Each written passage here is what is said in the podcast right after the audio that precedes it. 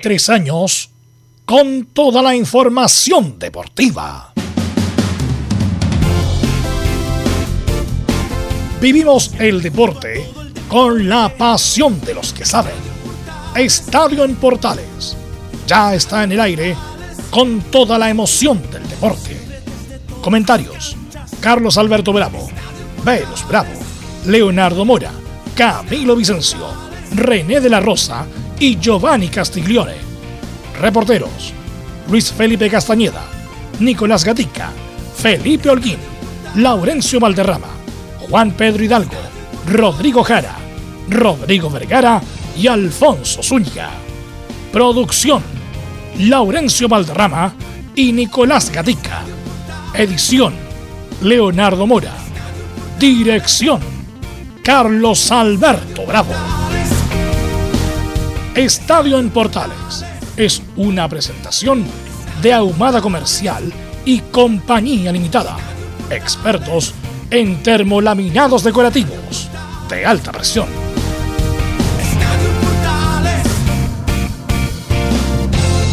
Estadio Portales en el aire, viviendo ya el día 16 de agosto del 2021.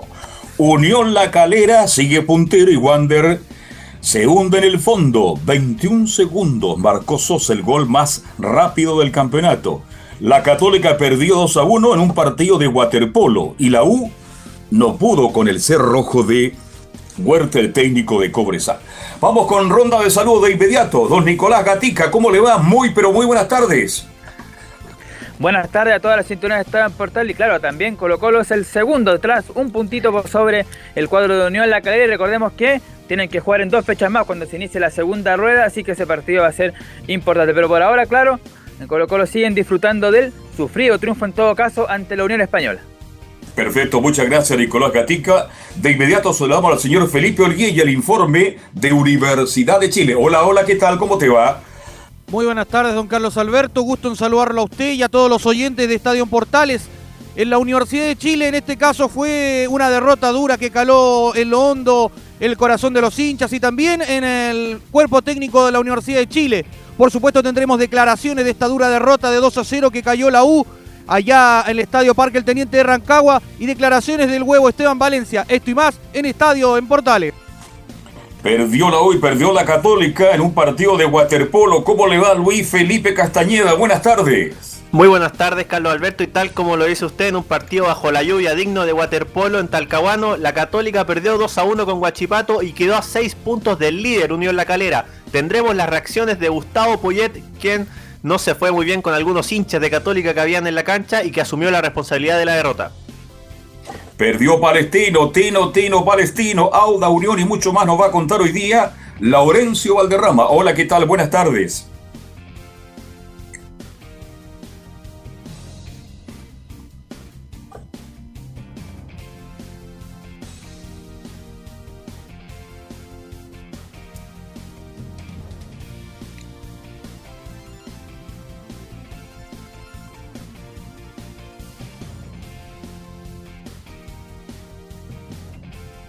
Perfecto, muchas gracias y saludamos a nuestros estelares en el día de hoy. ¿Qué pasó? Algo escuché por ahí. ¿Qué tal, Camilo Vicencio Santelice? Buenas tardes. Muy buenas tardes, Carlos, para usted y para todos los auditores de Estadio en Portales. Sí, hay varios partidos, por lo menos eh, eh, con polémica también de los arbitrajes, lo mismo de la Católica con Guachipato y también, bueno, Colo Colo y Calera que ya toman una pequeña ventaja. Sí, hay polémica. Vamos a ver. Saludamos a Velus. ¿Qué tal, Velus? ¿Cómo te va? Muy buenas tardes. Buenas tardes a todos los amigos que escuchan Estadio en Portales. A ver si saludamos a René de la Rosa. A ver si se desmutea, don René. ¿Cómo está, René? Ahí sí, Velus. ¿Cómo está? Buenas tardes a todos los oyentes de Estadio en Portales y también a todo el equipo. Perfecto, perfecto. Te escucha, te escucha muy bien. Para no, para no perder el grito, vamos a ir de inmediato con los titulares que lee Nicolás Gatti. Exactamente, con una variada información en la jornada de día lunes. Bueno, comenzamos con el fútbol chino donde, claro, la calera sigue mandando en la primera división tras 16 fechas disputadas. Colo Colo tampoco le pierde pisada a solo un punto del cuadro calerano y el que sube el tercer lugar es Audax Italiano. Los que se quedaron esta fecha, además de las universidades, también fue Everton, que suma su segunda derrota consecutiva. Los que también se quedaron en la tabla fueron Palestino y Unión, que además perdieron ambos de local. Los que subieron en esta jornada fueron Antofagasta, Melipilla, Huachipato, Cobresal y Curicó Unido. Lo que no cambió fue el último lugar de Wander, que además sigue con apenas un punto, aunque Milano Astorga negó que haya renunciado a la banca porteña. Y a propósito del elenco de Valparaíso que este domingo cumplió 129 años de vida, recordemos que es el equipo más antiguo de Chile. Ahora vamos a los chilenos por el mundo, específicamente los seleccionados y comenzamos en España. Donde sorpresivamente Claudio Bravo fue banca en el Betis, mientras que Tomás Alarcón debutó y jugó los 90 minutos en el Cádiz. Ambos equipos igualaron sus partidos 1 a 1. En Inglaterra, en la segunda edición, Brereton marcó el gol del empate de Blackburn Rovers. La semana pasada también había marcado un gol, ya lleva dos. Ahora vamos a Turquía, donde Martín Rodríguez y Pinares fueron titulares en triunfo del Altay 3 a 0, donde Pinares asistió en el primer gol. Ya en Sudamérica, en Brasil, Mauricio Isla dio una asistencia a la victoria de Flamengo sobre Sport Recife. Mientras que este no es seleccionado, pero tuvo su estreno, me refiero a Ángelo Enríquez, que debutó en Fortaleza. En Argentina, Pablo Díaz fue titular en los 90 en victoria de River sobre Vélez, al igual que Arias y Mena, que fueron titulares en los 90 en victoria de Racing. Este jugador tampoco es seleccionado, pero tuvo su estreno en Atlético Tucumán, que igualó ante Civi. Se trata del ex Colo Colo Felipe Campos, que ingresó el minuto 46. En México, Vegas, Sebastián Vegas fue titular en los 90 en triunfo del Monterrey. Que además vio cómo el argentino mexicano Ramiro Funes Mori superó al Chupete Suazo como goleador histórico del cuadro de Regio Montano. Y cerramos con una buena del tenis ya que Tomás Barrio ganó su primer título Challenger en el Merbuch, Alemania. Esto fue tras derrotar en dos sets al argentino Juan Manuel Cerundolo. Esto y más en Estadio en Portales. Ok, gracias Nicolás Gatica. Eh, bueno, vamos a partir con. Bueno, Camilo me ayuda. El, árbitro de ayer, Camilo, el partido católico de Guachipato. Manuel Vergara. Manuel Vergara. Bueno, René, estás con los fonos, ¿no? René. no voy a creer, Belu, ya, pero, pero... te estoy escuchando. Te estoy escuchando. ya, dejémoslo así. Bueno, René, sí. 31 años tiene Manuel Vergara, el árbitro. Entonces yo le quiero preguntar a René, ah, eh, porque cualquier hijo de vecino, cualquier tipo con criterio, cualquier tipo que haya jugado al fútbol alguna vez, ve esa cancha, ni, siquiera la ve, ni siquiera, bueno, tiene que hacer el procedimiento de hacer botar la pelota y todo lo demás.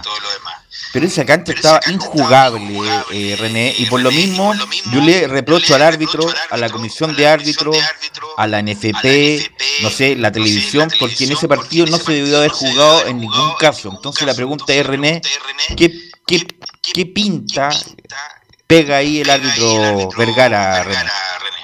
Eh, Velus y a todos los oyentes de Estadio en Portales. Eh, yo me voy a dedicar a criticar más allá del árbitro, porque en realidad no es que haya faltado criterio a Manuel Vergara en este caso. Eh, hay dos entes que tú mencionaste que es la televisión y la NFP.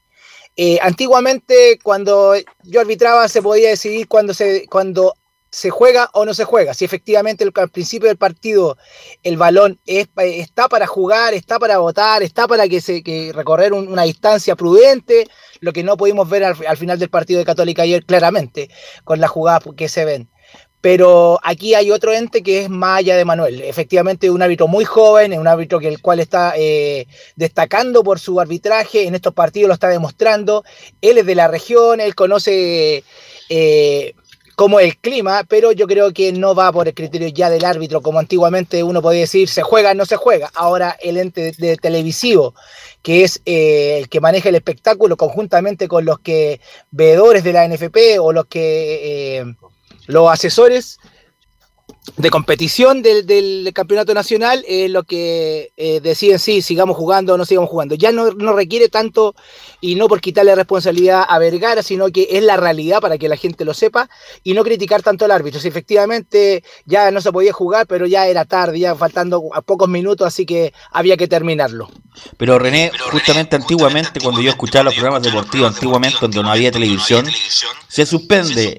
La determinación lo tomó, la tomó Salvador Imperatore, eh, Enrique, eh, Enrique, mm, ¿cómo se llama? Enrique Marín.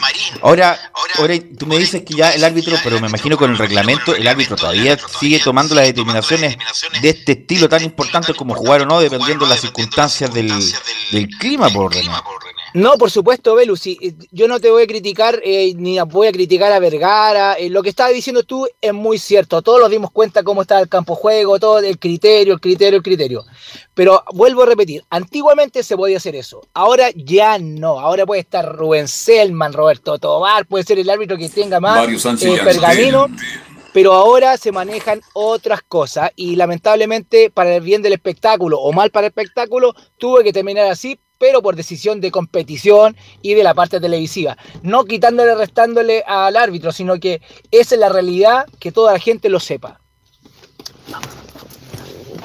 Camilo, Carlos Alberto, algo que comentar respecto a lo Sí, que no, yo de verdad cuando vi este partido ayer, muy entretenido para la gente que estaba en la casa con el frío que hacía. disculpa si se motea René y cuando vuelve a intervenir. Estaba muy entretenido, pero muy peligroso para los jugadores. Esto es menos mal que no pasó absolutamente nada en el campo de juego.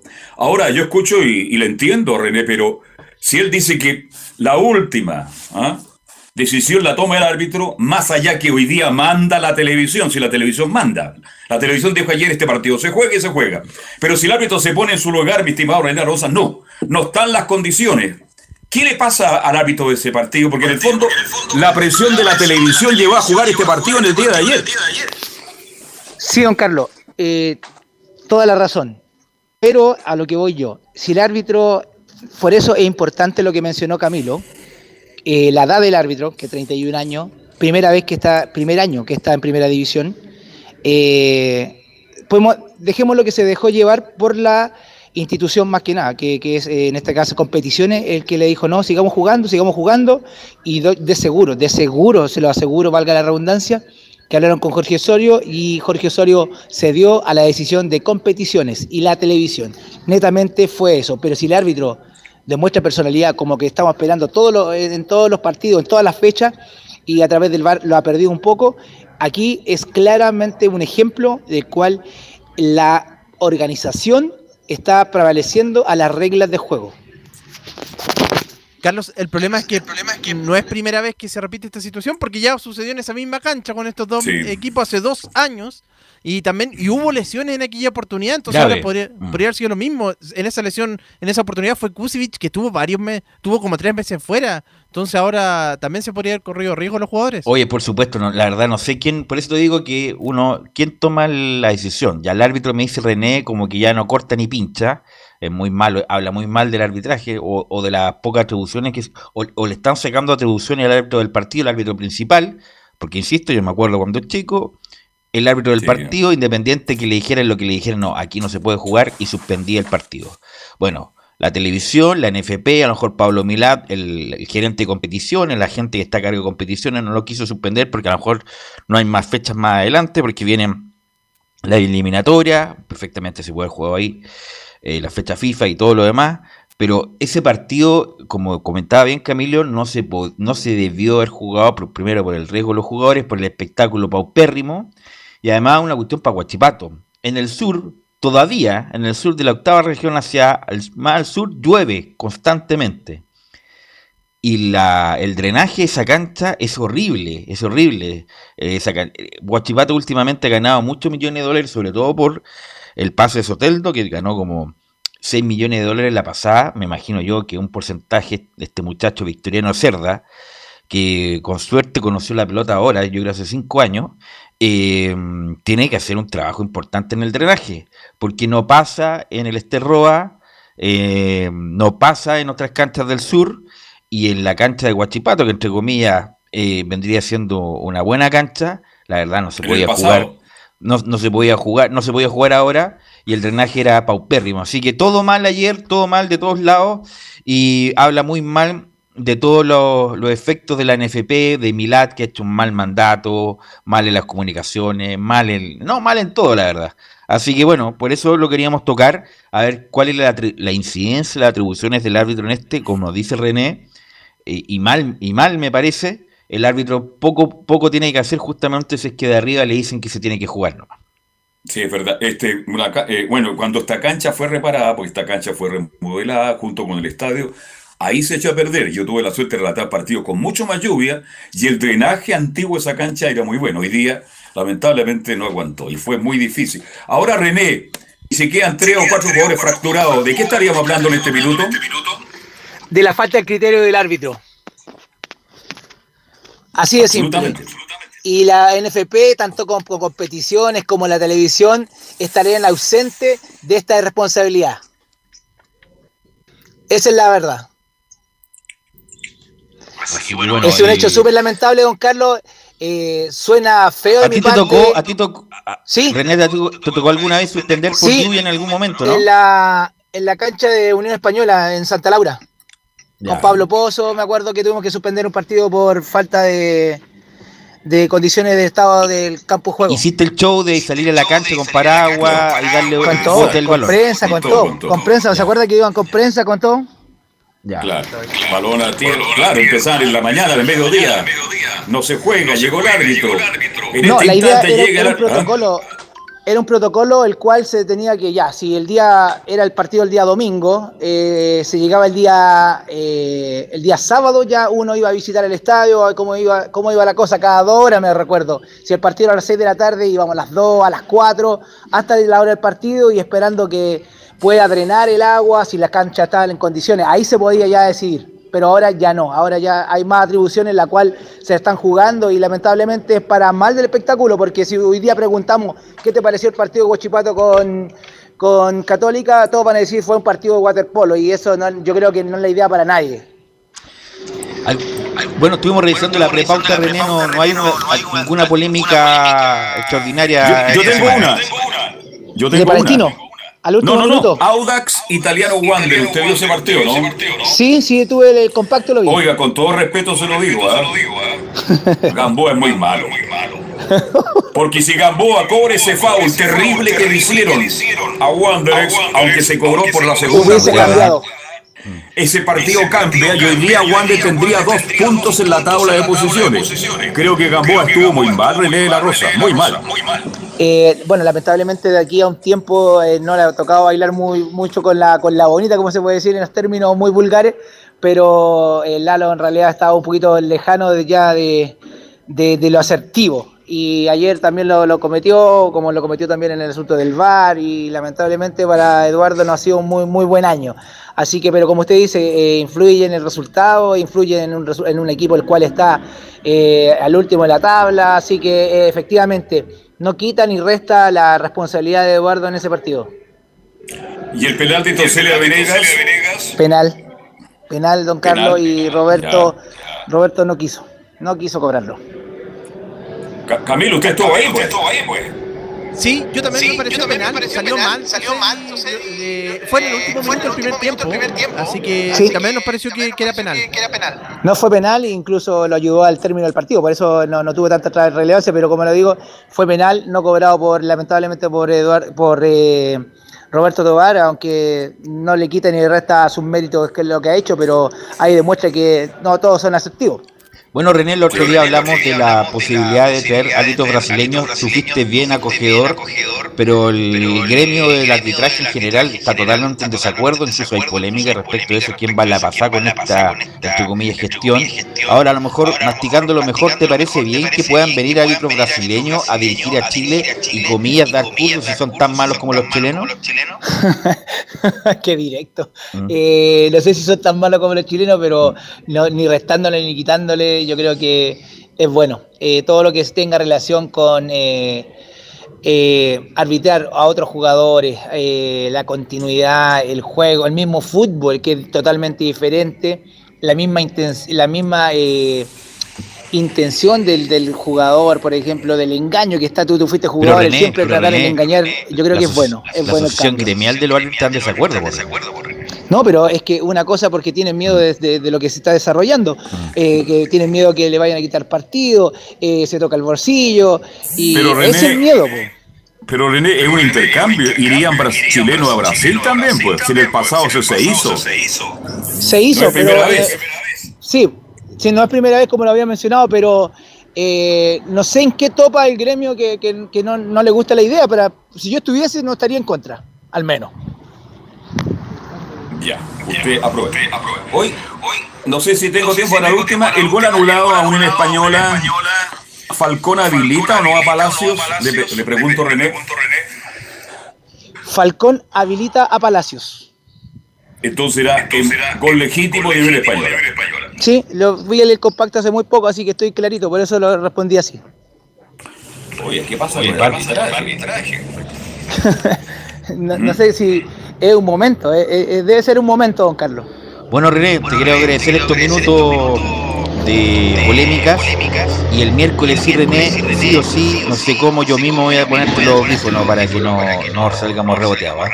Estoy más que claro, Velus. Así que no- nos escuchamos el día miércoles. Un saludo a todo el estudio, a todos los oyentes de Estadio en Portales. Hasta el miércoles. Ok, gracias René. Ahí estaba René, eh, René de la Rosa, ahí sí, se mutió, porque bueno, eh, y eso que lo llamo, a René lo llamé ayer, lo llamé ayer, le dejé mensaje para que se pusieran los famosos fonos y no, no rebotear el retorno que al aire no es muy agradable. Bueno, eh, nos quedan cinco minutos de este bloque y yo quisiera comentar hoy día una conferencia, obviamente que estamos con la, en la próxima hora vamos a hablar del campeonato, del, de las derrotas de la U y Colo Colo, de la U y Católica, de lo fuerte que está Calera y Colo Colo, eh, del campeonato, de, Au- de Wander, que prácticamente está sumergido ya en la primera vez, la llegada de, de Reinaldo Sánchez y todo lo demás. Sánchez. Pero hoy día hubo una conferencia de prensa en Barcelona que es, y hablamos, la- justamente la semana pasada hablamos del estado calamitoso económico de algunos clubes y hoy día sinceró los números eh, la porta. El Barcelona debe 1.350 millones de euros. Eso es lo que debe el Barcelona. 1.350 millones de euros con un patrimonio neto negativo de 450 millones eh, de euros. O sea, la plantilla, la plantilla era más allá del 100% de los ingresos mensuales del Barcelona.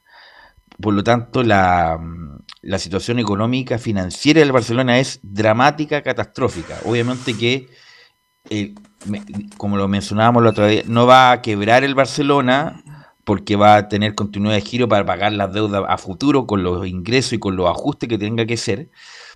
Pero el, fútbol en general, independiente que se administre en una, con una corporación, con una fundación, con una sociedad anónima, independiente de eso, el fútbol es deficitario en general, en general, en la- todas las grandes equipos del mundo. Si no es por un tipo que llega con plata, como un jeque o como un ruso mal avenido o muy sospechoso de dónde venga su plata, el fútbol en general es deficitario. Siempre está ra o, o utilidad mínima o una utilidad, entre comillas, negativa para ten- darle funcionamiento a esta actividad tan pasional que es el fútbol, pero en general es muy deficitario. Y si el Barcelona, uno de los, eh, uno de los clubes que los últimos 15 años ha sido de los más ganadores de la historia, con venta de camisetas, derechos de televisión, sponsor millonario, ventas millonarias, tiene ese nivel de deuda, independiente de la administración nefasta que tuvo con Bartumeu, que queda para el resto. ¿Y, hay- ¿Y por qué lo asoció? Justamente con lo de Wanders. Con lo de Wanders que ahora va a asomar Reinaldo Sánchez como comillas salvador, aunque este, yo creo que este campeonato no lo salva ni nadie, ¿no? Ni Reinaldo Sánchez ni, ni Elías Figueroa, que igual le ponen los cortos, porque está muy complicado. Por lo tanto, esta situación deficitaria en general en el fútbol, y si hay en el Barcelona Camilo Carlos Alberto, imagínate en el resto de los equipos del mundo que no tienen tantos ingresos como este equipo español. Sí, pues ahí habla también, justo estaba, estaba viendo lo de, de la- incluso con la baja de sueldos también de, de los jugadores, destaca el caso de Piqué, que se tuvo que bajar enormemente, lo mismo, bueno, eh, después también lo, lo de Messi que ya se, que ya se sabe que, que fue, que se fue, pero no, in- increíble, pues sí, justamente era el club que, que tenía uno de los que tenía más dinero en los últimos años. Es difícil el tema porque Barcelona pagó mucho más de lo que generó, y ahí está claro, si no hay que ser economista para darse cuenta, pero como tiene que competir y pelear con Real Madrid, lo llevó a cometer muchos errores. Y gastaron mucho más de lo que podían ofrecer. Y hoy día, cuando retroceden, se dan cuenta que tiene un déficit tremendo. Entonces, por eso, Velo Barcelona tiene el plantel que tiene, y a lo mejor no le va a alcanzar para pelear el campeonato. Entonces, y lo que pasa en Chile con Wanderers, vamos a ver si don Reinaldo Sánchez, con todo lo que tiene y con todo el conocimiento que tiene de Santiago Wander, logra sacar a Wander de esta posición que es tremendamente No, dura no, y difícil. para mí Wander ya bajó a, bajó a primera vez, no tiene ninguna posibilidad. pero con tres refuerzos No, buenos, pero a si lo tiene mejor- un punto, tiene un Sí. punto, tiene un punto de cuántas fechas, Camilo? De 15 fechas. Un punto de 15 fechas, es la peor, es el peor inicio de la historia del fútbol chileno. Y prácticamente irreversible. Por lo tanto, porque no solamente tiene que sacar puntos Wander. ¿Pero cuántos sino puntos está del Curi? ¿A 9? No, a 12. A 12, A 12. puntos. Ya, Curicó ah, tiene se está 13. subiendo, Es- se está yo, arrancando. yo- claro. yo creo que es prácticamente irreversible lo de Wander. Eh, no sabemos si va a seguir Astorga. Tiene que hacer un milagro. Es justamente, tiene que pasar un milagro para que Wander se salve. La verdad, eh, jugaron algo mejor el otro día, bueno, pero Sí, están con toda la mala mejoraron también. bastante. Pero Sí. no, bueno, Gamboa los perjudicó abiertamente. Pero yo creo que prácticamente. Tiene que hacer, tienen que venir los talibanes a Chile a tomar Wander más o menos para, para, mm, para salvarlos, la verdad, salvarlos de algo. Pero la verdad es muy, yo creo que está casi, casi consumado el, el descenso de Wander. Así que mal por Wander, que un ah, equipo importante, pero como lo dijimos el otro día, siempre Wander anda con problemas. Nunca un equipo estable, un equipo peleador, ganador. Eh, desde el 2002, ahí con 2001 cuando ganó Garcés. Que suena mucho en este minuto. ¿eh? cuando pero Garcés últimamente ¿qué, qué le ha ido bien? No han ganado nada. La ha No, ido horrible. horri- ah, y, la, la última estadía en la octava región no habla muy bien de él, ¿para qué estamos con cosas? Sí, no, Eh, no estamos hablan para nada bien de él, de cómo se manejó, como que estaba medio desactualizado Jorge Garcés. Y mm, bueno, terrible lo de Wander, lo más probable es que eh, lo, lo vean, estén en la primera vez el próximo año. Bueno, una eh, pena, una lástima. una pena. Eh, vamos a ir a la pausa, Leo. Vamos a ir a la pausa y vamos a volver con todo el análisis de la fecha, Colo Colo que está cerca, la U, la derrota de ayer, Católica y las colonias, después de la pausa.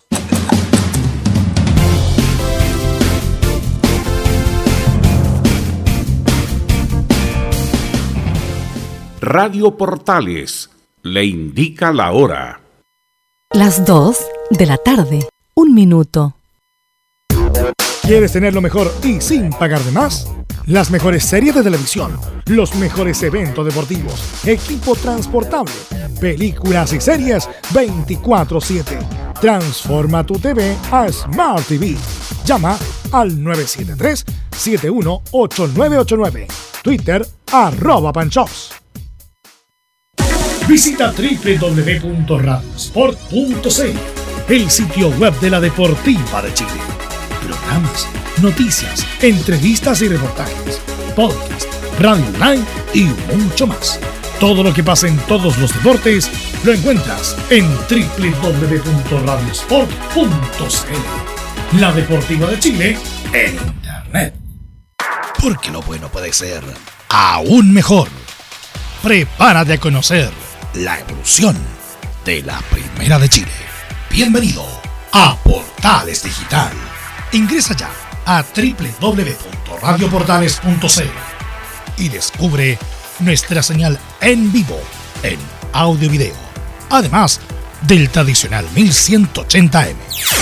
Mantente al día con las últimas informaciones de Chile y el mundo e interactúa con nosotros a través de nuestras sociales en Facebook, Twitter e Instagram. Recuerda www.radioportales.cl La nueva multiplataforma de la Primera de Chile ahora es aún mejor. Termolaminados de León, tecnología alemana de última generación. Casa Matriz, Avenida La Serena, 776 Recoleta. Foro 22 622 56 76. Termolaminados de León. Desde todo Chile. Desde todo Chile. Y para todo Chile. Y para todo Chile. Portales Digital está en todas partes. www.radioportales.cl Entre marco grande y marco chico, media vuelta y vuelta completa. Escuchas Estadio en Portales en su edición central. La primera de Chile, uniendo al país de norte a sur. 14 horas con 4 minutos ya. Y como lo dijimos, eh, Calera muy, muy firme en la punta del campeonato, muy cerca de Colo Colo, que además de jugar mejor, eh, la está ligando, como dicen los argentinos. Eh, y detrás de ellos viene, bueno, viene Audax, viene Católica y viene la U. Pero bueno, vamos a mm, comentar y analizar lo que pasó con Colo Colo el sábado en ese buen triunfo entre Unión Española 1 a 0 que pudo haber, ser- sido más Nicolás Gatica. Claro, uno Yo ayer estuve mirando bien en la noche las redes sociales, tanto bueno de Colo Colo, la U y la Católica, y la diferencia, por supuesto, el año pasado era todo al revés, eh, la Católica lo hacía todo bien, la U y Colo Colo estaban más o menos, ahora bueno, Colo Colo lo hace todo relativamente bien porque todavía falta del 9, eso coinciden todos los, hinchas, periodistas, de que todavía falta ahí el pepero porque hace goles Colo Colo pero se pierde varios, y claro, y uno ve lo de la Católica y la U, por supuesto, todos criticando a Valencia, los jugadores, en el caso de Católica, todos criticando a Poyet, que ha, despotenciado el equipo, que ha bajado, entonces claro, ya se nota un cambio ahí distinto, ahora claro, colocó los mira desde arriba en el puesto segundo con 29 puntos a uno de Unión La Calera justamente que tiene 30 unidades, y ahora bueno, hay que ver cómo lo, que pasó el día sábado justamente con la falta de Firiquito, eso fue lo que reconoció Quintero, que en el primer tiempo perfectamente pudo haber seguido Colo Colo 2 o 3 a 0 incluso, y no lo hizo. En el segundo tiempo, bueno, estuvo el riesgo justamente de ese gol eh, anulado Unión Española, que como decía René, mal anulado, a nosotros ahí no, nos quedó la duda, pero bueno, ahí lo aclaró René que estaba mal anulado, así que con sufrimiento, pero por lo que hizo Colo Colo en el primer tiempo, eh, mereció los tres puntos el día sábado. Oiga, Gatica, hay que ser justo, nosotros hemos criticado mucho a Sánchez. Si no es por Sánchez, Colo Colo termina ganando 3-0 el primer tiempo. Gran partido de Sánchez, así que hay que ser justo en, en la crítica. Y creo que ahora Sánchez respondió, si no, Colo Colo fue mucho más que Unión, fue un equipo que llegó las veces que quiso, pero como dice Quintero, le falta el pepero. ¿ah? La última jugada, de echarla adentro, y ahí Colo Colo se pierde muchas posibilidades. Claro, sobre todo Iván Morales, que incluso en el segundo tiempo tuvo un contragolpe ahí, solo, solo prácticamente ante la, ante la salida del portero Sánchez y se tropezó, no sé qué le pasó ahí. Aunque también decir nota aparte que la cancha estaba bastante fea y mala, se veían varios manchones amarillos. Claro, tampoco se excusa del gol que se perdió, pero de todas maneras había que hacer ese alcance. Y claro, Gabriel Costa también tuvo dos o tres mano a mano con el portero eh, Diego Sánchez, que estuvo bien y que evitó justamente la caída del conjunto hispano. Y bueno, Maxi Falcón, el peruca que tanto pidió la titularidad, cumplió, marcó el único gol del, partido para el equipo de, Colo Colo. Sí, fue un gol porque hace una Primero aparece Amor, ¿eh? en el área chica van con Amor y queda un poquito suelto. Falcón y ahí aparece muy bien para echarla adentro y es un buen gol mediante un tiro de esquina. Y fue un gol que al minuto Nicolás Gatica, no al minuto y medio del segundo tiempo. Claro, cerca del 47, minuto y medio de la segunda etapa fue justamente ese tiro de esquina de Gabriel Costa que por fin le salió en varios partidos, habían intentado con el Leonardo Gil, que no estuvo el día sábado por una lesión, pero íbamos a escuchar a Quintero que dice que no es tan grave y que debería estar si no va a estar el miércoles frente a la misma Unión por Copa Chile, estaría el día sábado frente a Deporte Antofagasta. Ahí también se va a jugar en el Estadio Monumental ese partido. Pero claro, faltó esa ausencia, pero de todas maneras le resultó. Primera vez creo que hace un gol de tiro de esquina con, con este campeonato. El buen centro, el primer palo ahí de Costa, ahí, el anticipo ahí de Maximiliano Falcón. Lo negativo, aparte de los goles que se perdió, los jugadores que fueron lesionados, que estuvo el mismo Gabriel Costa, Jason Rojas y Jovan Cruz, que no ha podido. La otra vez jugó con Audax Italiano, estuvo 5 minutos, lo expulsaron, ahora jugó 60 minutos, salió lesionado. ha podido ser un buen partido de, de Jovan Cruz, no ha podido cumplir en, en el equipo de Colo Colo. Y buen partido de volado, de, volados también, pero de Gabriel Costa, que creo que fue el eh, de los mejores del primer tiempo de Colo Colo, tuvo oportunidades, tampoco la logró finiquitar, y bueno, de, volado, de volados también, pero sí, se ve sólido, más, más sólido Colo Colo, absolutamente, y ahí concuerdo con lo que mencionaba, lo de, Quintero justamente, porque tuvo varias opciones mediante golpe de cabeza que no las concretó, sumado a lo que tapó Sánchez. ¿Qué tal Morales? Porque la verdad, Morales es un buen jugador, que bueno, eh, como que estuvo fuera, entre comillas, antes de esta buena seguidilla, justamente por problemas personales, se fue, tuvo un par de fiestas, lo mandaron a la casa algún tiempo, después se fue a otro lado, qué sé yo. Pero una cosa ya, anda bien Morales. Pero yo le pregunto a ustedes, muchachos, porque incluso eh, yo lo he escuchado como, bueno, ahora que no está Alexis Sánchez y todo lo demás, es para como alternativa de la selección chilena. Es, una cosa es andar bien en el torneo local y otra cosa es tener nivel de selección. Y le pregunto a usted, ¿tiene nivel de selección ahora para jugar, por ejemplo, con Ecuador en el Atahualpa, minuto 60, aguantando 30 minutos, Camilo? No, no tiene para. En, e, en, este momento no puede ser, puede ser muy. Puede ser bueno, puede estar en, en la nómina a lo mejor, pero para, para esta clase de partido, no. Sí, yo eh, comparto plenamente. Tiene condiciones rápido. ¿ah? Lo, que, lo mejor tiene Morales que es la rapidez, que busca bien los espacios. Pero dentro del área, el área es distinto. Por eso Quintero quiere un centro delantero, un, quiere un eje delantero, un 9 clásico en el fondo lo que está buscando Quintero. Pero indudablemente que a lo mejor podrá tener su oportunidad, pero no para ser titular, sino que para acostumbrarse a conocer, pero yo creo que no es el momento. ¿Tiene un futuro? Sí, pero no es el momento. Lo más probable es que tenga alguna chance Morales en esta nómina, porque tiene que ser una nómina importante, porque se jugar tres partidos casi en 10 días Nicolás Gatica. Sí, no, exactamente. Ahí eh, Iván Morales seguramente va a ser alguna alternativa en ataque. Hay que ver qué va a pasar con Leonardo Gil si se recupera y si puede ser también alguna opción. Seguramente también tendrá algo porque van a ser justamente tres partidos. Pero volviendo al, encuentro del día sábado frente a Colo Colo, ya dijimos que lo que le faltó al equipo de, Colo Colo, tener eh, más poder de concreción y no haber tenido a sufrir los últimos minutos. Y justamente vamos a escuchar ya al técnico Gustavo Quinteros justamente haciendo este análisis en la número uno, dice, yo creo que el partido debimos haberlo cerrado en el primer tiempo. Bueno, mira, yo creo que el primer tiempo fue casi perfecto de Colo Colo. Eh, fue un partido generando siete situaciones, ocho situaciones de gol claras, con centro, cabezazos, definición mano a mano, que lamentablemente no pudimos concretar. Cuando vos tenés tantas posibilidades y el partido transcurre con un marcador 0 a 0 o apenas 1 a 0, el rival siempre tiene la esperanza de poder empatar y arriesgó demasiado en el segundo tiempo y nosotros no fuimos capaces de aprovechar todos esos espacios que nos dejaron para finalizar mejor. Yo creo que el partido lo teníamos que haber cerrado en el primer tiempo, con todas las posibilidades que tuvimos. Absolutamente de acuerdo con Quintero. El primer tiempo Colo Colo termina 3-0 y nadie se habría sorprendido. Buen trabajo de Colo Colo en general fútbol. Y velo, también hay que ser este, justo. ¿ah? Nosotros cuando el peruano, ¿cómo se llama? Que juega en Colo Colo es Costa. Costa. Por Dios que ha mejorado. Es bastante no, ha mejorado. barbaridad. Le costó, pero imagínate, le costó un año y medio, año y medio. ¿Quién te espera un año y medio para rendir? Nadie. Bueno, y Acosta, que lo trajo Mario Sala, hay que recordarlo. Lo trajo Mario Sala con un millón de dólares, costó este muchacho. Un año y medio para recién rendir y ser titular importante. Ya lo vemos suelto, el tipo juega suelto, incluso llega al gol, eh, es titular indiscutido pero después de un año y medio, Costa es titular y pieza importante en Colo Colo Gatica. Bien, y ahora vamos a pasar a escuchar la nueva declaración de Quinteros, que no la habíamos justamente tenido la posibilidad de escucharlo en la, semana pasada. Uno pensaba que el día jueves o viernes iba a referirse al tema de Moreno Martín, si, está en la búsqueda de otro delantero o no justamente responde Quinteros ahora sí a este tema. Dice la número 3 el técnico, la fallida de llegada de Moreno Martins. Sí, lo de Marcelo Martín fue lamentablemente cambiaron justo el entrenador y el entrenador que llegó ahora, el nuevo entrenador, no lo dejó salir.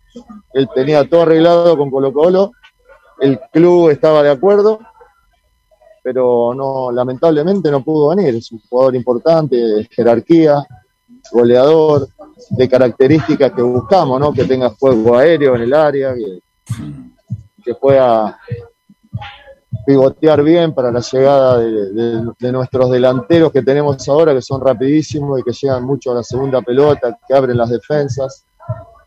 No se puede hacer y bueno, todavía no, no encontramos uno de jerarquía para que pueda venir. Ojalá que podamos hacerlo, así tenemos un equipo mucho más competitivo, ¿no? Claro, esto lo ha repetido en toda la, conferencia de prensa el técnico Gustavo Quintero, se lo preguntan y lo responde justamente la llegada de Moreno Martins, también lo que tiene que ver con un delantero de más experiencia y sumar más alternativas. Y en esa misma línea, claro, en la zona ofensiva, porque prácticamente las preguntas del día sábado fueron enfocadas en eso, la definición, el delantero y eso.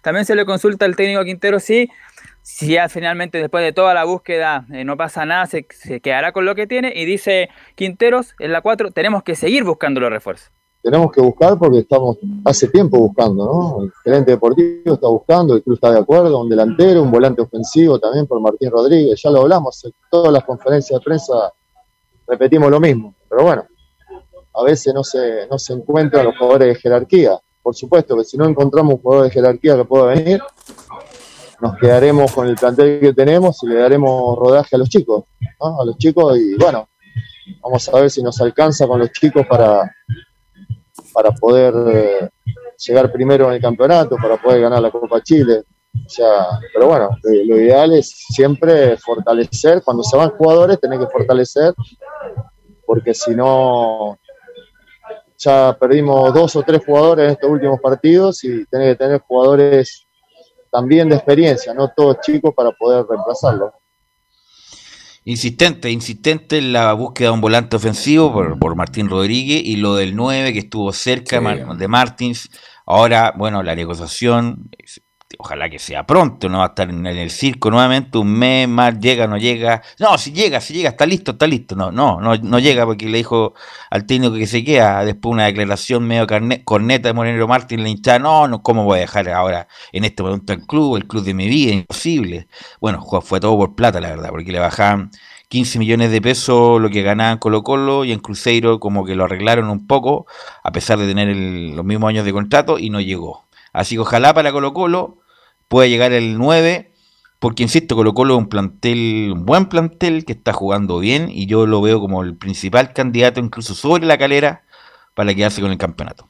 Ahora, esta situación, estos comentarios, porque imagino que Morales verá televisión, escuchará radio en algún momento, por lo menos cuando se suba al auto. Cuando hay estos comentarios en que hablan de un centro delantero, Velus, Camilo, le pregunta a usted, ¿cómo se sentirá Morales? ¿Esto le da más inyección anímica para seguir mejorando o definitivamente el jugador dice, bueno, están buscando un 9 y resulta que yo toda la semana estoy marcando? Tiene que bancársela nomás, pues. Esto es Colo Colo, pues. Eh, Colo Colo es un club importante donde siempre hay competencia y además para reforzar con un jugador que de características que Colo Colo no tiene, un tipo gigante, grande, que la aguante, que sea, como se dice, me carga esa palabra, pero el pepero, Camilo Vicencio. Y aparte que él siempre estuvo delante a paredes, por ejemplo, estuvo conviviendo durante, entonces sabe lo que necesita en este momento eh, Colo Colo y me imagino que se dará cuenta también que, obviamente en, alguna oportunidad falla también y le va a servir al mismo para, para crecer más todavía. La última que escuchamos de Quinteros para ya pasar a revisar lo que está preparando el partido el día de miércoles, tanto fuera como dentro de la cancha, con el regreso del público y también lo que va a pasar frente a la misma Unión Española, a ver qué lecciones saca Quintero de ese partido, el mismo caso de Bravo en la Unión Española. La última, que tiene que ver justamente con Gil, porque estuvo lesionado, cuánto tiempo le queda y además también se refiere a Parragués. Lo de Gil eh, no es grave, lo de Gil no es grave, esperemos que para este miércoles esté y si no va a estar para el fin de semana, no tengo dudas. Y lo de Parragués le estamos dando todas la- las herramientas desde los entrenamientos, partidos amistosos, para que él pueda ponerse bien, que pueda ponerse más rápido, que pueda estar mejor para poder ser convocado, ¿no? Eh, hoy, por ejemplo, estuvo convocado Valencia, que hacía un tiempo que no venía y jugó y lo hizo bien, así que él está mejor. Todos estos partidos amistosos que estamos haciendo entre semana lo hacemos pensando en estos jugadores que, que queremos que se pongan bien, que estén rápido, que estén con, con fútbol para cuando el equipo los necesite. Claro, aquí no quiso decir el técnico Quintero que Parragués está cortado y que tiene la opción, porque esa era un poco la pregunta. Si Parragués sigue, se va, él dice, en la, por lo menos en la declaración de entender que no, que lo están potenciando todavía, que está aprovechando los partidos amistosos, que recordemos el que próximo se ponga pasado jugó ante Magallanes. Y que se Y ponga que se rápido. ponga rápido, que se ponga rápido, lo dice dos o tres veces. Yo creo que Parragués tiene que salir a buscar otra opción porque en Colo Colo no la va a tener, definitivamente. Antes que él, si llega un centro delantero, las características que quiere Quintero, está Volado, está Solari y es- está el mismo Morales. Entonces, opciones son mínimas en Colo Colo en este minuto, no sé. Está el chico Arriagada que va, va entrando, pero ha estado citado en los últimos partidos, pero tampoco ha jugado. Claro, le falta ahí un peso porque tiene a Morales y Arriagada y de no tiene más porque los otros a veces se pueden adaptar como centro delantero como el mismo Volados o Solari, pero ellos no, no cumplen esa función, así que bueno, habrá que ver qué va a pasar. Lo que decíamos, el día miércoles por fin en el Estadio Monumental se verá ya con público de, de- de Colo Colo. Y bueno, el, el plantel, o sea, la página de Colo Colo dice lo siguiente. Volvemos a la Ruca. Este sábado a las 11 am se dará inicio a la venta y canje de entradas para el duelo entre Colo Colo y Unión Española. Así que bueno, eso a partir del día sábado ya comenzó la venta de entradas. Todavía no, tenemos el dato no de tan- cuánto se ha vendido. No tan rápido, Nicolás, no le entendí lo que dijo. ¿Qué lo, le dijo al final? Que la venta para el público de Colo Colo que va a ser socios, ¿ah? Eso hay que aclarar, socios, no abonados, sino que socios, se dio a partir del día sábado a las 11 de la mañana Y como dije, todavía no tenemos el dato de cuántos se han vendido, pero seguramente aquí en la tarde o los próximos días se va a saber. Pero por lo menos ya desde el sábado en la mañana ya se están vendiendo los tickets y el público va a poder regresar el día miércoles para ver el partido ante la Unión Española, nuevamente en la semifinal ida de Copa Chile, y el partido del próximo sábado también en el Monumental ante Deportes Antofagasta. Bueno, en la, en la eliminatoria autorizaron 10.800 por ser en el Monumental, deberían autorizar eso en el Monumental, Nicolás. claro. Sí, sí, más o menos, entre 8 y 10 mil por ahí deberá ser la, la, lo que se pide para el día miércoles, como dijimos, el partido frente a Unión Española, pero claro, seguramente ese dato de cuánto se ha vendido y todo eso lo vamos a tener en las próximas horas o en las próximas ediciones de, Estadio en Portal. Aunque el miércoles está anunciado, miércoles, jueves, viernes, lluvia. Mucha lluvia en Santiago. ¿eh? Importante, así que no, sé, no sé si será buena idea ir al estadio justamente ese día. ¿Algo más, Nicolás Gatica? Sí, pues lamentablemente el día domingo pasó lo mismo, pues Guachipato llevó público, llovió con todo, así que seguramente el miércoles va a pasar lo mismo, pero seguramente la cancha va a aguantar mejor que la del Capacero, así que ese es el, día miércoles. Gatica, ese estadio semi-techado, la gente no se mojó, solamente los jugadores nomás. ¿ah? Y, el, y, el, técnico de Guachipato, que fue un show allá en, esa, en ese partido de waterpolo. El estadio Colo Colo es muy abierto, no hay, no tiene dónde protegerse el hincha. Bueno, pero si le gusta el fútbol y quiere ver a Colo Colo, tendrá que asumir nomás. Ok, gracias Nicolás Gatica. Estaremos atentos al aforo para que los hinchas vayan y vuelvan al estadio a ver a su club, que está en un buen momento en este momento. Semifinales de Copa Chile y segundo del campeonato local. Claro, ahí esperamos entonces eh, el aforo máximo, el aforo permitido para el día de miércoles. Ok, gracias Nicolás. Y vamos a ir con Felipe Holguín, que estuvo ayer en el periplo para Rancagua en el periplo para Rancagua junto a Leonardo Mora, Alfonso que estuvieron los tres ayer en Rancagua para esta dolorosa, pero dolorosa e inesperada derrota ante un rival correcto, pero nada más que eso, correcto, y la U desaprovechó una gran oportunidad ayer, Felipe Holguín.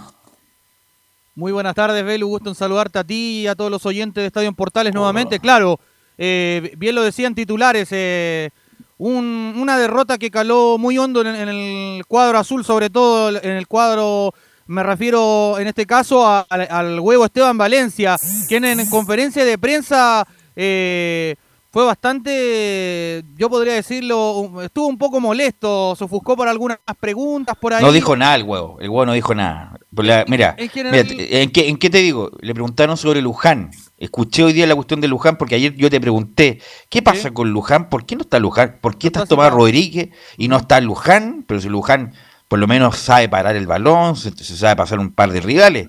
Y Tomás Rodríguez, la verdad, no sé qué está haciendo en la U ese muchacho. Bueno, y escuché los tres minutos que dijo el huevo esperando que en algún momento le iba a decir por qué Luján no estaba. Bueno, no dijo nada, por pues, Felipe. No, de hecho fue una decisión técnica, como lo decían otros colegas también, y como yo también lo había dicho frente a la transmisión, eh, es más que nada por eso, es bastante raro porque venía siendo titular y, también es eh, sumamente raro también que haya llamado a Luis del Pino Mago también y haya sido parte de, de, los convocados que iban a estar en la banca en el caso, pero al respecto de este partido fue pasaron cosas extrañas, de hecho el planteamiento ya la U ya la conocen, eh, es, eso lo hablábamos nosotros Leonardo Mora y también con Alfonso Zúñiga, porque esta U ya se está volviendo predecible, ya se sabe cómo juega la U, ya se sabe que los tiros de esquina los patea, eh, en este caso Espinosa, entonces eh, eh, la U ya le entendieron el juego, cómo sale, cómo, cómo se para, entonces ahora tiene un rival complicado que es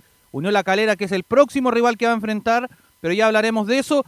Pero ya para adentrarnos en lo que fue este partido, ¿qué les parece si pasamos a escuchar las primeras declaraciones antes, mira, antes de, ir a, del juego, porque hay que hacer la bajada de los días lunes, en el sentido de que los que no vieron el partido, eh, la U era protagonista sobre Cobresal y desafortunadamente en una acción eh, lamentable de Galani, que justamente no pudo haber hecho el, mejor error. O sea, se la dejó ahí mano a mano Reinero en la espalda de Arias y, le, y además tuvo suerte porque le pegó en el palo y el palo bajó al, gol. Eh, y ahí como que cambió la U en cuanto al plan, porque tenía más, más la pelota que Cobresal, tuvo alguna otra que llegaba y Cobresal prácticamente no llegó, solamente a excepción de ese error garrafal de, de Galani. Y el segundo tiempo lo mismo, los primeros 20 fueron buenos de la U, tuvo llegada con dos cabezazos de, de Larry Bay, una jugada muy buena de Lobo, eh, un, un tiro libre de Sandoval que la sacaron de la raya, pero después como que la U nuevamente entró en una meseta, con sobre todo con, a pesar de que jugó mejor de lo que venía jugando, pero igual jugó mal, que en el caso de Cañete, que después lo podemos analizar, pero ya más, bueno, viene el contragolpe prácticamente el minuto 36 y ahí liquidó Reinero el partido, pero, pero fue un partido raro porque, insisto, la U no jugó bien, pero Cobresal con poco le complicó la U y se lo ganó en Rancagua, muchachos, eh, Camilo Carlos Alberto. Bueno, el partido para mí fue un partido muy extraño, bien lo dices tú. Si no comete ese error Galani, a lo mejor estamos hablando de otro partido, porque la U era más, siempre fue más. Siempre la U fue protagonista, siempre buscó el arco eh, rival, pero lamentablemente le faltó la última jugada. Ahora, este es un planteamiento que hizo Huerta lo hizo muy bien. Defendió, defendió y contragolpeó, y ahí la U comete errores y tú lo dices muy bien, porque lo tienen hoy día Cañete y lo trajeron para justamente eso, para limpiar, para habilitar a sus delanteros. Lamentablemente Cañete participa muy poco. Y, y, todo se lo arregla el Cauro Lobos, que fue el mejor para mi gusto en el día de ayer junto con Morales. Resulta que él se la arregla solo para tratar de vulnerar la defensa rival. Pero mientras Cañete no se le enciendan las luces que juegue la mitad de lo que juega en Cobresal, los equipos se le van a meter atrás a la U se le va a hacer imposible. Y ayer yo te aseguro que si la U sigue jugando, ahora que son las 2 de la tarde con 26 minutos, todavía no le hace un gol a Cobresal. Y por eso la pregunta sobre Luján, porque justamente independiente de Luján puede ser irregular, pero por lo menos se pasa a jugadores. Eh, hubiera sido un buen, un buen abre lata Luján, y por eso es muy extraño que no haya estado en la nómina y donde el huevo no da razones, no da razones suficientes del por qué no está Luján eh, Felipe Olguín. Claro, y al respecto de, de todo esto que pasó, eh, un dato no menor, desde 1991 que la U no perdía de local en torneos eh, nacionales, de hecho son 30 años que Cobresal no le ganaba a la U, de hecho, en torneos nacionales, así que es un dato no menor. Y también, eh, bueno, al respecto de... de visita, dice usted. Claro. De visita, sí, claro. Sí, porque en este caso, bueno, eh, la U hizo de local ayer en el estadio Parque El Teniente. No, no, pero de visita a Co- Cobresal, porque Cobresal sí le ha ganado varias veces en El Salvador en el último tiempo, a eso me refiero. Ah, sí, por supuesto. Y bueno, y al respecto de lo que fue eh, eh, este partido, pasemos ahora sí a revisar las primeras declaraciones del huevo Esteban Valencia, donde dice, con nosotros podíamos hacerle daño. Entendemos que en esa generación de lo que nosotros buscamos desde el juego, el, el dominar como comentaba antes, el someter también al rival, hay, situaciones que nosotros queremos que el equipo, por supuesto, eh, mantenga y sostenga en, la situación del juego y que a lo mejor en, el- en esa última jugada no, no, no sea solamente una cuestión individual. ¿ya? Entonces ahí es donde nosotros creo que a, a lo mejor nos faltó esa, esa situación de insistir un poco en ese último tercio de la cara, en cómo nosotros podíamos lo- nosotros hacerle daño, cómo entrarle a una defensa que, que vuelvo a repetir, con el transcurrir de, los- de los minutos se fue posesionando cada vez más atrás, fue cerrando más los espacios y, y a nosotros se nos hacía complicado entrar. Ya, pero así todo siento que en ese Ahí estaban las declaraciones del huevo Esteban Valencia cuando... Usted no dijo nada, no, No. dijo nada. El huevo, se le- mira, si el se huevo, le escuchó el, mal. hue- el huevo no, el huevo es muy, es muy decente, pero se le critica de la etapa de jugador.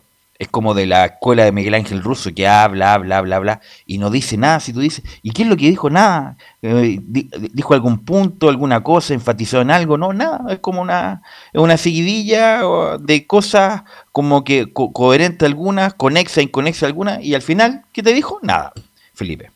Claro, y al respecto de lo que hay pocas de las cosas que decía en este caso el técnico el huevo Esteban Valencia, pasemos a escuchar la segunda declaración del huevo donde dice, nadie entra a un partido antes como para perderlo. uno esta- estas alzas las quiere seguir manteniendo, más sobre todo hoy día también, que estaba el ingrediente de que volvía la gente al, al estadio y, y nosotros también queríamos obviamente acompañarlo con, con- con un buen rendimiento y por supuesto un buen resultado. Yo creo que nadie entra a jugar un partido para perderlo, nosotros creo que hemos hecho el esfuerzo, eh, ha habido por supuesto muchísimas ocasiones las cuales lamentablemente nosotros no pudimos concretar allá de lo que hizo Congresal, por supuesto que hizo su trabajo y se defendió bien y, y nosotros de, de cortar los circuitos de, lo que nosotros queríamos generar, pero todo siento que el equipo hizo el esfuerzo, a repetir, y queda la sensación de que por detalles que son propios de esta actividad, de- de- de- del juego en sí, eh, el rival, por supuesto, se lleva, se lleva un, un- un triunfo importante para ellos. Ahí estaban las declaraciones del huevo Esteban Valencia acá en la primera de Chile, donde hablaba al respecto de este defensa en bloque que paró doble línea de cuatro el equipo de Cobresal de Huerta. Oye, a propósito, ¿ustedes vieron el partido de Milipilla de Everton? No. No, yo no ¿Alguien? tuve la oportunidad. Oye, si se cerró Cobresal como se cerró ayer, Melipilla jugó con cinco defensas. Y Everton dominó el partido más que la U. Lo dominó de principio a fin.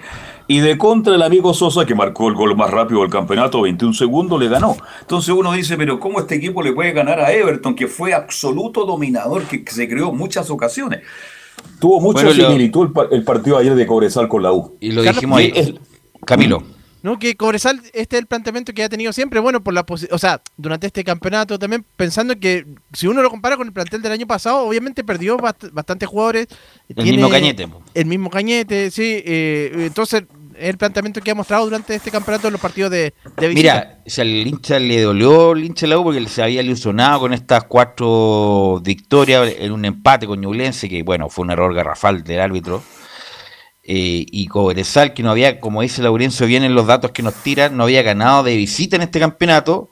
Y un equipo que era un equipo común y normalito, como Cobresal, totalmente normal, incluso hasta de medio pelo, la uno lo supo ganar para ahí estar en el pelotón de arriba. Por eso el, la- el dolor ayer de haber perdido con Cobresal, sobre todo ahora que viene un, un equipo muy difícil como la calera, Felipe. Así es, eh, porque de hecho es un partido bastante extraño. La U llegó muchas veces, eh, pero abusó de los centros, hay que decirlo. Abusaron mucho del centro, Mira, buscando. en por qué ahí- buen punto me tiraste, Felipe. Mira, hay una, hay un video muy bueno de Guillermo Barros Cheloto cuando dirige a Boca. Entonces empiezan a entrenar los laterales y tiran centro. Y ya se enoja como el cuarto centro porque son todos esos centros frontales de altura que ni siquiera llegan al primer palo. Entonces les dice, ahí está el video en YouTube, pónganlo ahí. No quiero más centros de mierda. No quiero más, disculpe la expresión, no quiero más centros de mierda, dice Guillermo Barros Cheloto. Y ayer yo creo que la mayoría de los centros fueron centros de A mierda. Entre, a media altura, ni siquiera llegan al primer palo entre Andía y Morales, entre Sandoval y Espinosa, que ya te creó un centro, el segundo palo, bueno, si no llega a la realidad es problema de él, pero por lo menos lo tiraste allá. Pero esos centros de mierda, el primer palo, media altura, no sirven de nada y eso es lo que se dedicó ayer la defensa de Cobresal a sacar justamente todos esos centros de media altura. Sí, de Felipe. hecho la, la U en ese caso, como lo decía, abusó mucho del centro, se le vio muy poco en este caso interactuar con el balón, no le llegaban balones a Joaquín Larribey, por lo que yo pude deducir de lo que vi en la cancha, eh, no es un alimentador, eh, en este caso eh, el jugador Marcelo Cañete, yo creo que Cañete ya no, no tendría que tener una oportunidad más en la Universidad de Chile. Eh, soy enfático en eso porque se le han dado muchas oportunidades. Quizás eh, es la oportunidad de que ya cuando se abra el mercado de pases se pueda llegar un hombre que le dé esa alimentación de receptor a emisor a, a- Joaquín Larribey. Así que vamos a ver, pues hay que recordar que Cañete tiene contrato hasta el 2023, así que no es un jugador que muy desestable en cuanto a su costo. Hay que recordar que la U desembolsó 300 mil dólares para que llegara a la U y bueno, eh, la U tendrá que seguir buscando justamente esta derrota, insisto, un volante central urgente, estilo Lorenzo Reyes, eh, un, un volante creativo, a lo mejor con un poco más dinámica, y otro delantero que pueda también colaborar con la Ribey. Me imagino que la gente de la U, aunque la verdad que la gente de la U se puede imaginar o no se puede imaginar absolutamente nada con las últimas informaciones que llegan, Felipe. Claro, y al respecto Ahora, eso- perdón, una pregunta. ¿No pasa mucho el balón por Sandoval en la U? Pero que Sandoval, Sandoval juega de volante de contención. Que Galani es el hombre que hace como especie de líbero ahí. Y Sandoval, yo creo que debe tener un 80% de efectividad, en el sentido que se le entrega un azul. ¿No podría jugar más Eh, adelante y Espinosa un poco más atrás? Es que, por eso te digo, yo creo que es más es más criterioso Sandoval que Espinosa Por eso te digo, claro. a, la hora del- a la hora de la descarga. Pero ayer, como el partido lamentablemente había poco espacio, había mucho toque al lado, mucho toque atrás para crear espacio. No había espacio para un cambio de juego o un pase filtrado para dejarlo solo, porque era imposible por, la cantidad de espacios que había ayer, eh, Felipe. Así es, y ya para cerrar lo que es el informe del día de hoy de la Universidad de Chile, eh, la Universidad de Chile ya le queda un encuentro para cerrar esto, esta rueda, en este caso, y sería el día domingo, a las 16.30 horas allá en Calera, enfrentando, por supuesto, valga la redundancia, a Unión La Calera. Ese sería el último partido de la Universidad de Chile para esta ronda. Ya después, bueno, ver el tema de los fichajes y todo eso. Luis Rogerio estaría, por supuesto, llegando la segunda semana de septiembre, por lo que se ha dicho ahí en medios de circulación. Bien. Así es, claro, el 22 es la última fecha, el 26 se abre el libro de pase y bueno, ahí empieza ya, la, el parate por la fecha FIFA. Gracias, Felipe. Vamos a ir a la pausa, muchachos, y vamos a volver con la Católica y todo lo que dejó justamente el espectáculo nefasto de ayer en la octava región en Talcahuano.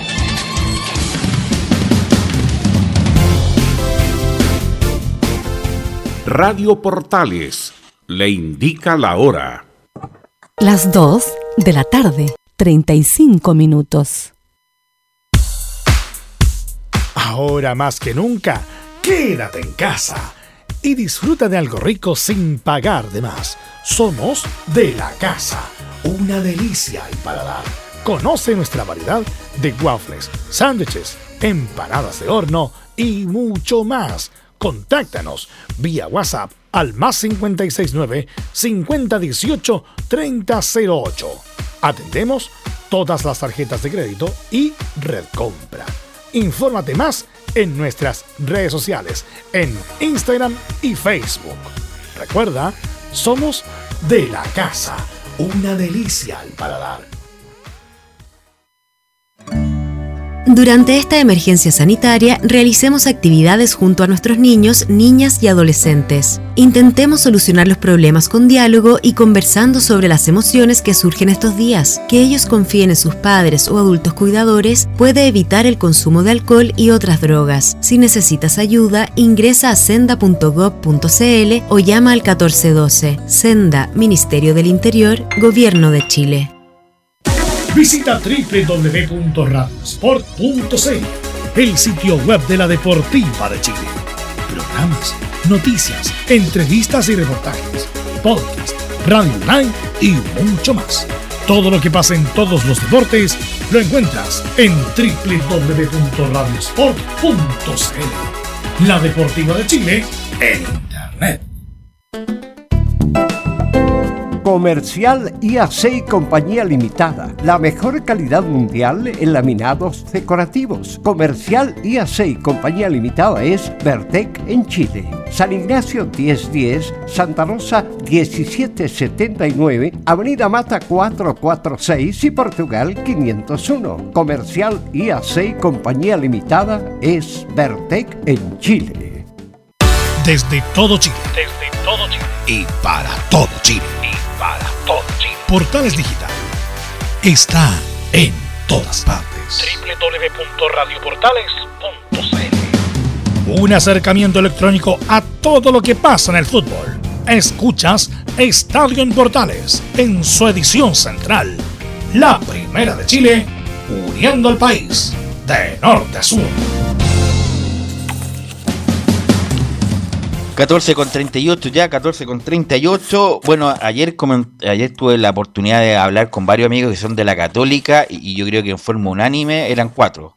Quieren de, de salida Poyet. Aunque ayer lo puedo dispensar de responsabilidad justamente por las condiciones de la cancha, aunque bueno, la cancha es para los dos y Guachipato como que se vio más cómodo, obviamente porque la conoce también la por la, la situación climática en forma regular en, la, en ese sector pero los cuatro amigos que hablé ayer, los cuatro quieren la salida de Poyet y me parece que es mayoritaria esa opinión, Luis Felipe, a, del hincha de la Católica. Muy buenas tardes, Velus. Un saludo a toda la gente que nos escucha en Estadio Portales. Claro, la verdad es que sí, a pesar de que, como lo dices tú y lo dijo el mismo Gustavo Poyet cuando escuchamos sus declaraciones, fue un partido difícil de analizar y un contexto bastante extraño en el que se jugó el partido como para hacer críticas al juego de la Católica De igual forma, la- las críticas y el cuestionamiento al cuerpo técnico de Gustavo Poyet siguen. Ya sabemos que hay gran parte del directorio que, a pesar de que no se hizo esa reunión de directorio, no están conformes con el rendimiento del director técnico. Los hinchas cada vez más están más furiosos con, con el tema. Uno lee las redes sociales y la verdad es que es unanimidad entre todos los hinchas de que quieren fuera a Gustavo Poyet. Incluso no sé si pudieron ver, pero ayer salió un video en las redes sociales porque hubo un par de hinchas cruzados, infiltrados, si se podría decir, en el CAP de Talcahuano. Y cuando se va retirando el cuerpo técnico de Gustavo Poyet, en ese video se ve que los hinchas también le empiezan a gritar de todo, tanto a él como a Diego Poyet, que es el, el hijo y el ayudante que también incluso se... Justamente, justamente, Sí. eh, Luis Felipe, el hijo causa más anticuerpos que el mismo padre. O sea, prefieren echar primero al hijo y después al papá.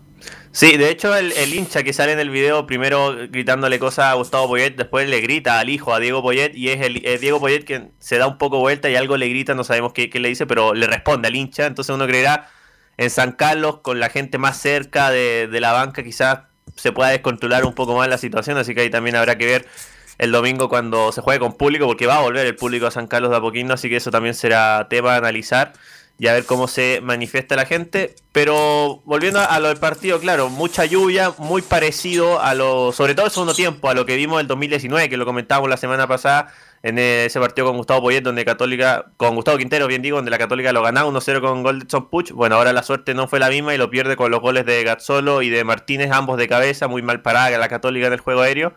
Y el descuento de Valver Huerta, un gol anulado, bien anulado a Diego Valencia por una mano. Eh, y claro, me imagino también se quedan con esa jugada de Clemente Montes cuando se pasa a Castellón y cuando está justo Mm. para definir se le queda ahí la pelota trabada en un charco de agua, entonces se, se hacía muy difícil. posita. Oiga, entró tarde ese muchacho, ¿ah? Si fuera entrado un poquito antes, a lo mejor le alcanza para empatar el partido con la velocidad que tiene, con las ganas que tiene. Yo no sé cómo Poyendo le da más oportunidad y le perdone que me salga del libreto, pero le pregunta, usted Camilo Vicencio, usted que habitualmente comenta los partidos de Católica. Sí, lo hemos pedido bastante, pero él dice que cuando tiene espacios, eh, ahí es cuando entra mejor Montes. Y ayer fue uno de esos partidos justamente en el que Guachipato deja su espacio.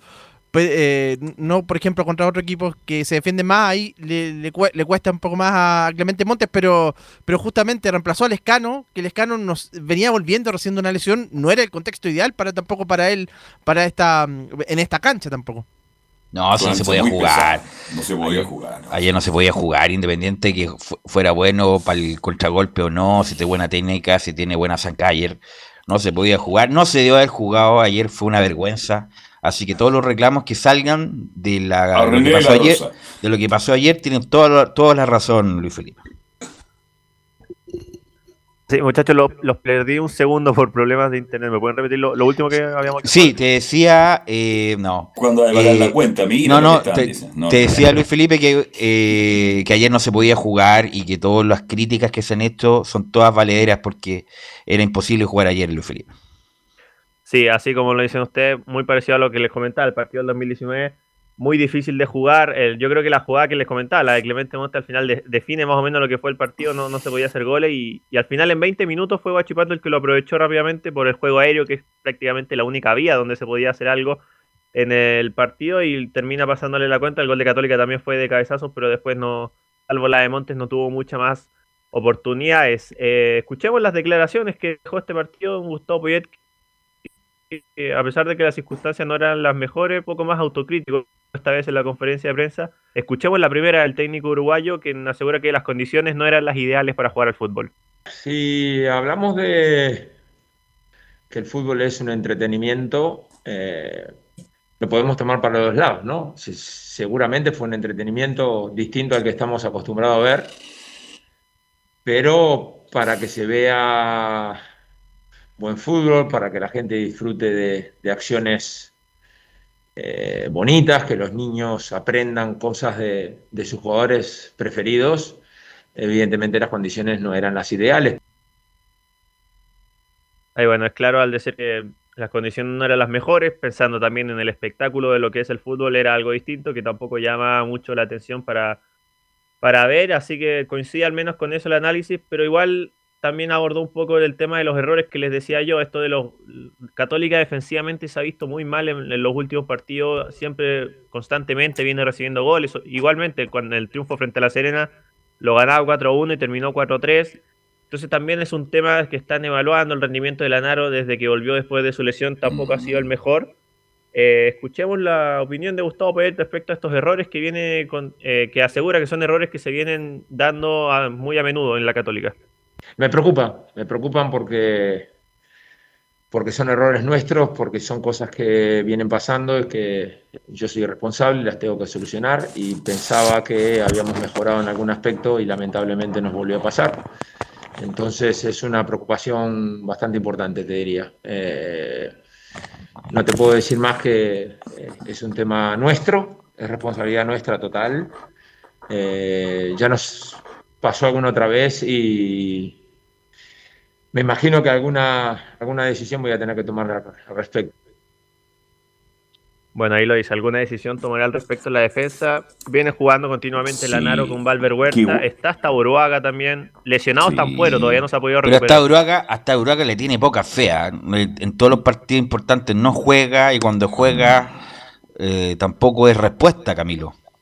Tampoco respuesta, es que es el problema porque justo estaba analizando y no tiene mucho para si quiere cambiar en defensa, bueno, justamente hasta Buruaga, no, entra en el segundo tiempo, de repente lo pone como lateral, el otro, Branco ha estado más lesionado, Juan Fuente que otra de las opciones también, vuel- vuelve, entonces no, no hay mucho para quitar el puesto a, a Lanaro precisamente. Y Porque Luis Valver- Felipe, ¿qué se rumorea? Porque Poyet lo ha dicho ni siquiera solapadamente, sino que directamente, que quisiera tener un par de refuerzos, uno o dos.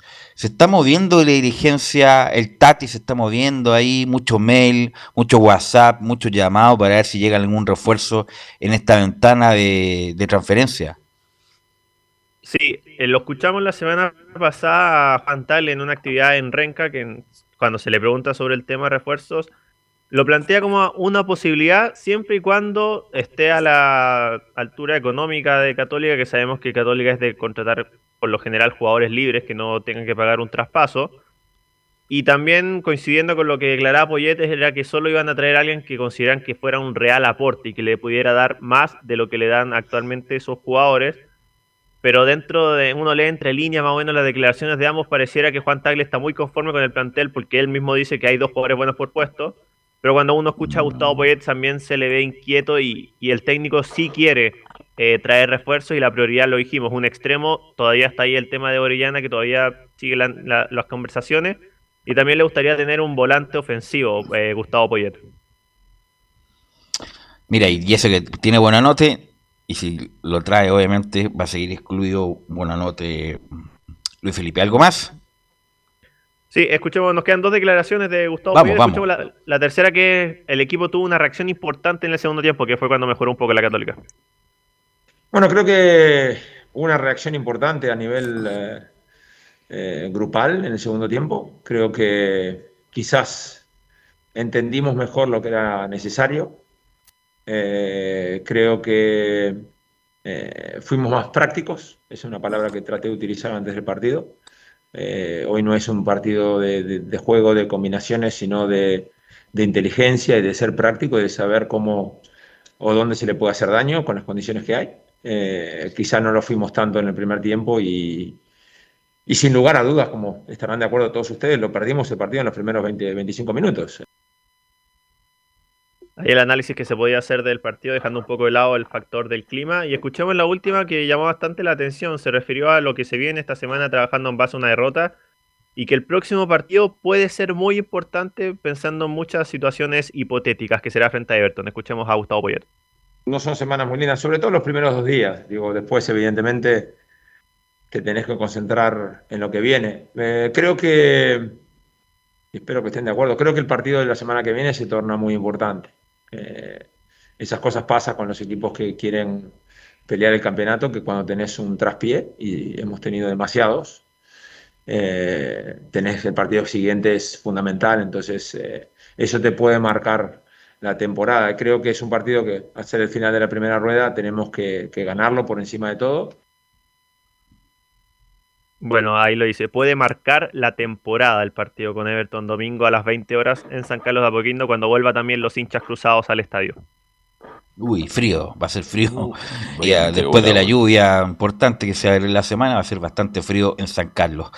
Bueno, Luis Felipe, va a estar muy atento con la seguidilla de, mm, de noticias que vienen de la Católica, porque justamente hace mucho tiempo que la Católica no tenía un mal presente y ahora no es que sea un desastre, porque está ahí tercero a seis puntos de, los punteros, del puntero, pero hace tiempo que la, Católica no estaba en esta, Camilo, virando como de hacia arriba a otros clubes.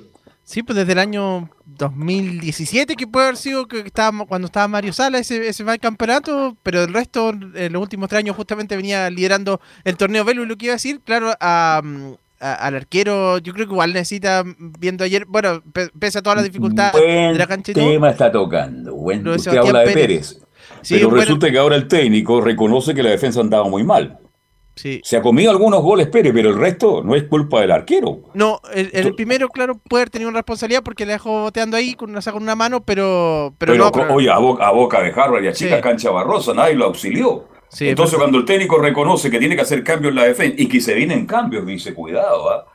a lo mejor también tiene que cambiar en el mediocampo, Velo, porque ayer tampoco vi de nuevo bien a Saavedra, más allá que la cancha no, pero está ayer, horrible. no, ayer Ah. no era, no era, no, no se podía. Pero cuando hacer un- entró Silva, la U, la Católica tuvo más llegada. Sí, pero ayer. Y lo dijo que el técnico, hay que ser eximos de inteligente. análisis, análisis táctico ayer, porque ayer no se podía jugar, ayer era un mamarracho el partido. Así que yo eximo de análisis de cualquier tipo el partido. No, de no, la estamos de acuerdo, pero Silva fue más inteligente, metió el pelotazo largo. Pelotazo largo. Entró Bueno, si el también Gato Bonanotti Silva- y le el metió Gato la pelota bola a Montes. Cuidado El gato- con eso. El gato Silva es mucho más que este muchacho Saavedra. Pues, es el Gato Bueno, Silva tiene- entonces por eso tiene- digo que a lo tiene- mejor tiene trayectoria, un hombre que jugó afuera, campeón de América, obviamente que me- obviamente que está en el ya en el, en el invierno de su carrera, ni siquiera en el otoño, en el invierno el Gato Silva, pero mucho más que Saavedra, que es un jugador que se ha ido quedando dramáticamente en cuanto a su nivel e importancia e influencia en el equipo. Gracias Luis Felipe, muy amable. Eh, nos escuchamos mañana y vamos con Laurencio Valderrama que nos va a contar de la suerte que tuvieron. Oye, Palestino, ¿ah? Palestino, cuidado que, que- que se ve cada vez peor. Eh, Está Audax bien, Unión ahí a medio morir saltando Laurencio Valderrama.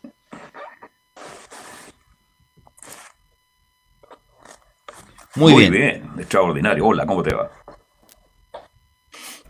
Ahora, ahora sí, muchachos, justamente estamos acá con el, bueno, con, con lo que está pasando con la Unión Española, con Audas y con Palestino. En este caso vamos a partir en orden cronológico con Audas Italiano que jugó ante 210 espectadores en el estadio eh, El Teniente de Rancagua, que es la casa del, del fútbol chileno, en un partido muy entretenido donde Wanderers, como pocas veces se generó ocasiones de gol, tuvo tres chances claras para poder convertir, no pudo anotar ante Joaquín Muñoz y en un partido que terminó con 10 hombres para cada uno porque fue expulsado Roberto Cerecea, ¿quién lo diría? El, experimentado lateral de- del, del cuadro verde fue expulsado por eh, esa por una falta sobre, eh, sobre Soto, el, el lateral de Wanderers y recibió doble amarilla, se fue a las duchas más temprano, mientras que eh, Luis García luego sería expulsado en el cuadro de Santiago Wanderers por doble amarilla también por, por, por falta, quedaron amb- ambos con 10 jugadores y finalmente vino esa jugada donde eh, Fabián Carmona eh, marca el único gol del partido en una jugada, bueno, eh, no alcancé a En escuchar un bien. error del defensa de Wanderers. Claro, pero-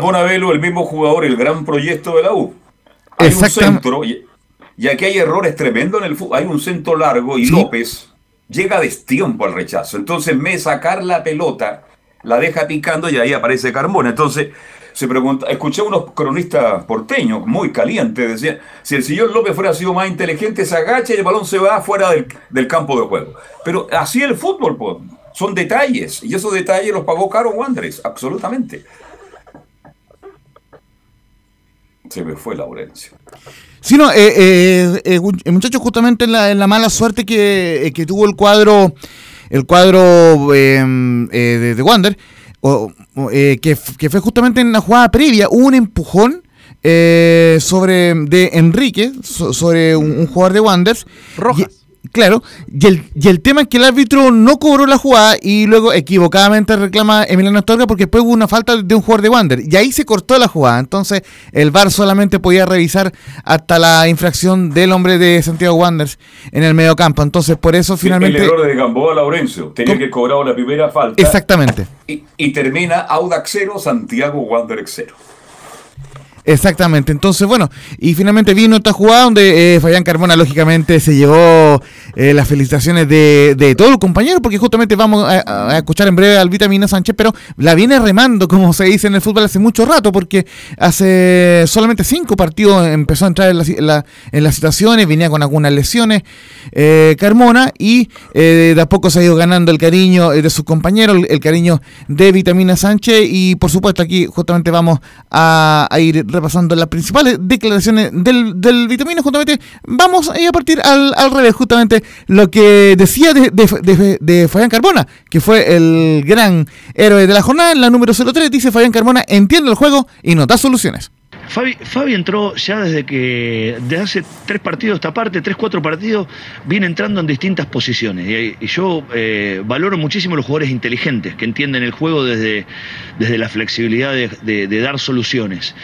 La vez pasada, el otro día contra Antofa, entró primero eh, por la banda izquierda, como un volante por izquierda, lo vio cansado a Ochoa y le dijo, Ochoa, andate para afuera que yo te hago, te juego un ratito adentro, los últimos cinco minutos.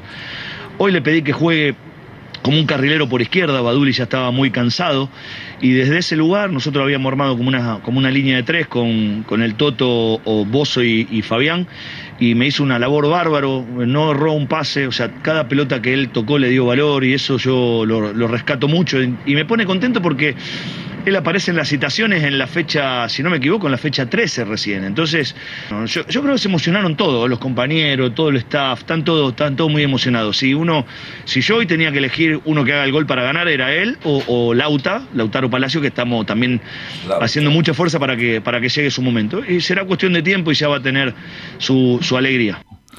Le gusta la cosa al vitamina, ¿eh? le gusta, le gusta, le gusta. Antofa de Antofagasta, ¿no? Le gusta, Antofa. sí. No le Eh, gusta.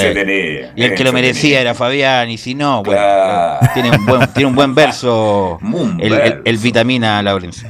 Sí, no, y estaba muy contento el Vitamina Sánchez también con el público, porque recordemos que eh, Vitamina no, no, no le había tocado entrenar con audas con público. Justamente él, él llega, recordemos, a fines del año pasado, reemplazando al, al Paqui Meneghini y al, y, al interino que había en ese momento en el Auda, y justamente le, tocó debutar ante Católica, recordado un eh, partido ahí en la Florida, fue empate, entonces obviamente eh, no había dirigido con público el Vitamina Sánchez, así que obviamente estaba muy contento con todo lo que dejó este partido. Justamente va- vamos a escuchar una más del Vitamina para pasar a la Unión Española, dijo la número 02, tuvimos, tuvimos mayor calma al final y Montesino jugó un muy buen partido.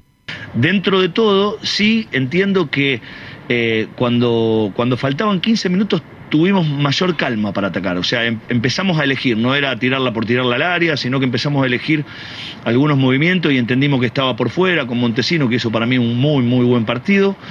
Y, bueno, nos terminamos quedando con un triunfo en un partido muy raro, muy raro, pero lo valoro mucho, obviamente, y sobre todo por quien hizo el gol. La verdad que me pone muy, muy contento, se lo recontra merecía Carmona.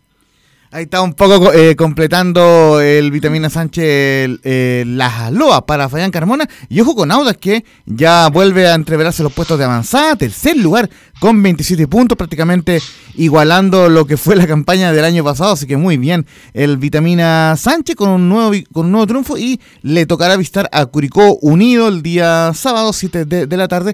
Y con el recuerdo en su momento de, de una goleada que terminó con el ciclo del Paque Meneghini. Fue 4-1 en contra. Así que obviamente en, en el Auda no quieren volver a perder y menos por goleada ante el cuadro tortero el fin de semana, muchachos. Y justamente ahora sí vamos a pasar con la Unión Española, el partido que nos tocó comentar ahí y que estuvimos ahí con, con todo el equipo, con Anselmo Rojas, con, con Nicolás Catica y la derrota 1 a 0 ante Colo Colo y existió un cierto nivel de autocrítica, quizá uno, eh, el hincha hispano esperaba un poco más, porque en el primer tiempo fue claramente superado Unión Española, tuvo por lo menos 4 o 5 tapadas el Mono Sánchez, quien estuvo, por cierto, alentado en la tribuna por su pareja, y ciertamente eh, Unión Española eh, se mantuvo en el partido gracias al Mono Sánchez, pero en el segundo tiempo, y en una acción que también eh, existió también una, una ley autocrítica en la interna hispana, Maxi Falcón le, le anota el gol, pero sin saltar. Fue una situación bastante curiosa. El Mono Sánchez, de, hecho, le ganan esa pelota. Entonces, obviamente, con eso, Colo Colo terminó ganando ese partido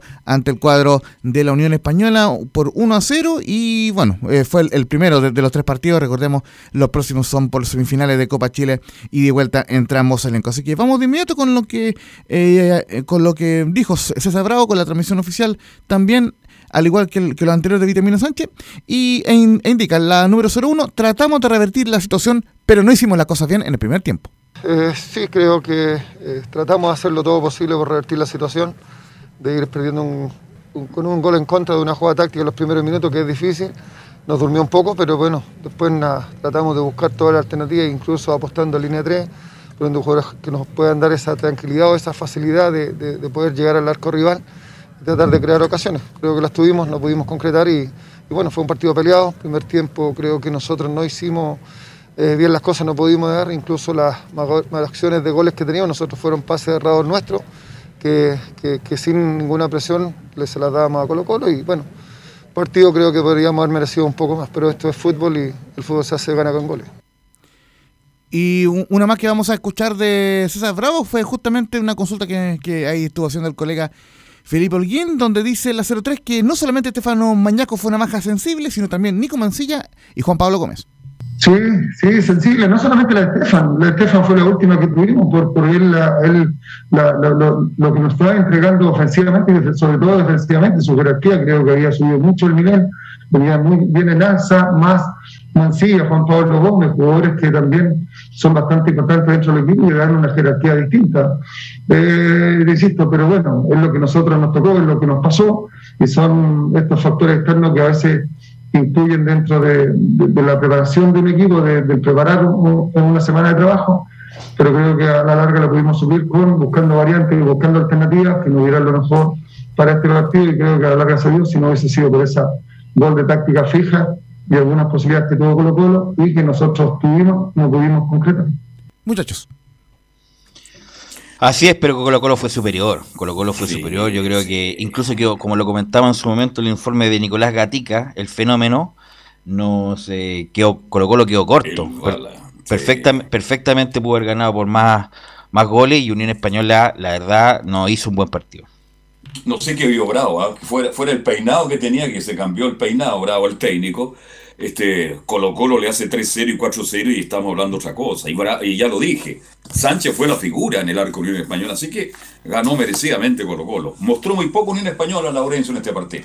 Exactamente, y, y donde queda quizás la molestia en, en los hinchas hispanos eh, y, en el entorno, digamos, y, y sobre todo la gente que teníamos cerca de la caseta, eh, básicamente eso, que, que si bien es cierto Colo Colo fue muy superior, el partido lo, lo tuvo a la mano el cuadro de la Unión Española y pudo haberlo empatado cerca eh, del final con esa jugada donde finalmente el árbitro cobra el offside eh, de Palacios. Pero en eh, finalmente fue derrota de la Unión Española, quien tendrá una oportunidad inmediata de revancha el día miércoles cuando juegue, por supuesto, ante Colo Colo en la ida de las semifinales de Copa Chile a las 5 de la tarde, pero también, ojo, tiene una visita eh, dura ante Cobresal, justamente el verdugo de la U el día domingo a las 11 de la mañana en el Estadio del Cobre y por supuesto después la vuelta en, eh, en horario a confirmar el, el día miércoles, el, el subsiguiente, miércoles 25, para Unión Española en las semifinales de Copa Chile. El cuadro hispano quedó octavo con 21 puntos fuera de la zona de, de Copa Internacional, pero por lo menos aspira a volver eh, prontamente. Eh, así que eso es por el lado de la Unión Española, que ojo, está preparando refuerzos y posibles salidas.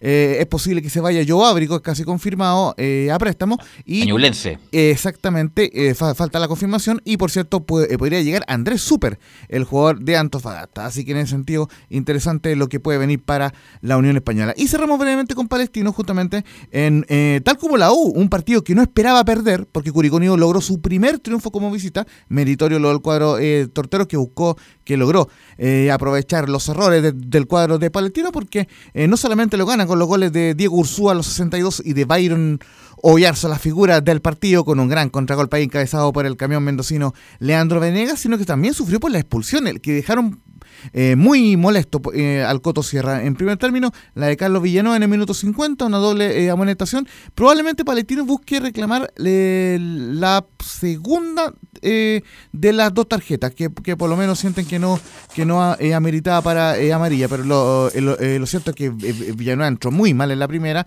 y en la segunda también entró de forma temeraria. Y finalmente vino esa expulsión de Ignacio Mesina en el minuto 76 que ter- terminó por sepultar toda aspiración de en remontada para el cuadro de Palestino, quien, eh, como ustedes bien lo marcaban muchachos en algún momento de este programa, quedó en un lugar peligroso porque quedó en el puesto número 14 con 17 puntos en el decimocuarto lugar, solo uno de la zona de, promoción, que es la de Huachipato, y solo cuatro arriba del mismo Curicó, quien eh, en, este momento es el primer, eh, es, uno de, los dos descendidos junto con Santiago Wander, por supuesto que pareciera ser que la suerte está hecha.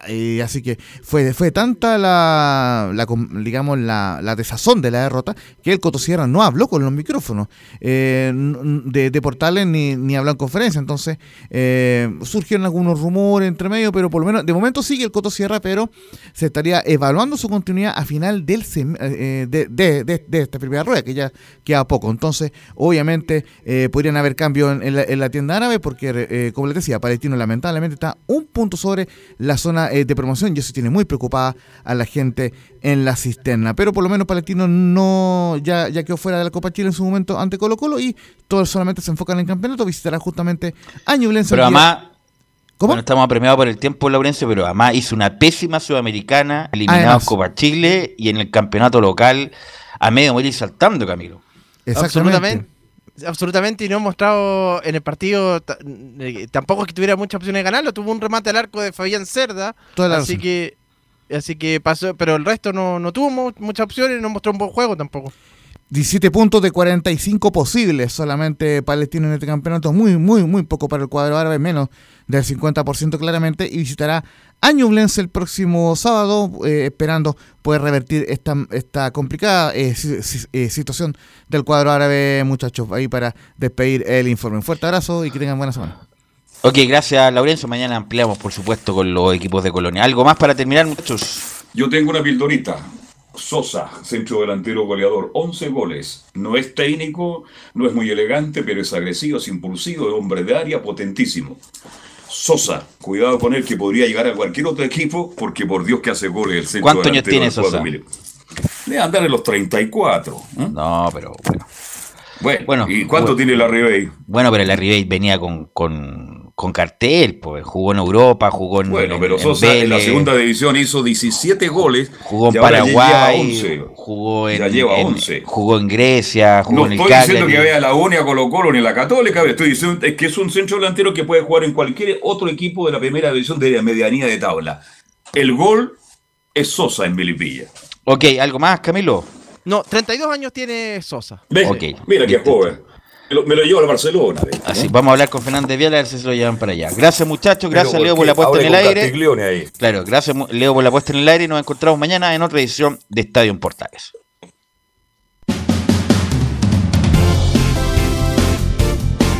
Fueron 90 minutos con toda la información deportiva. Vivimos el deporte con la pasión de los que saben. Estadio en Portales fue una presentación de Almada Comercial y Compañía Limitada. Expertos en termolaminados decorativos de alta presión.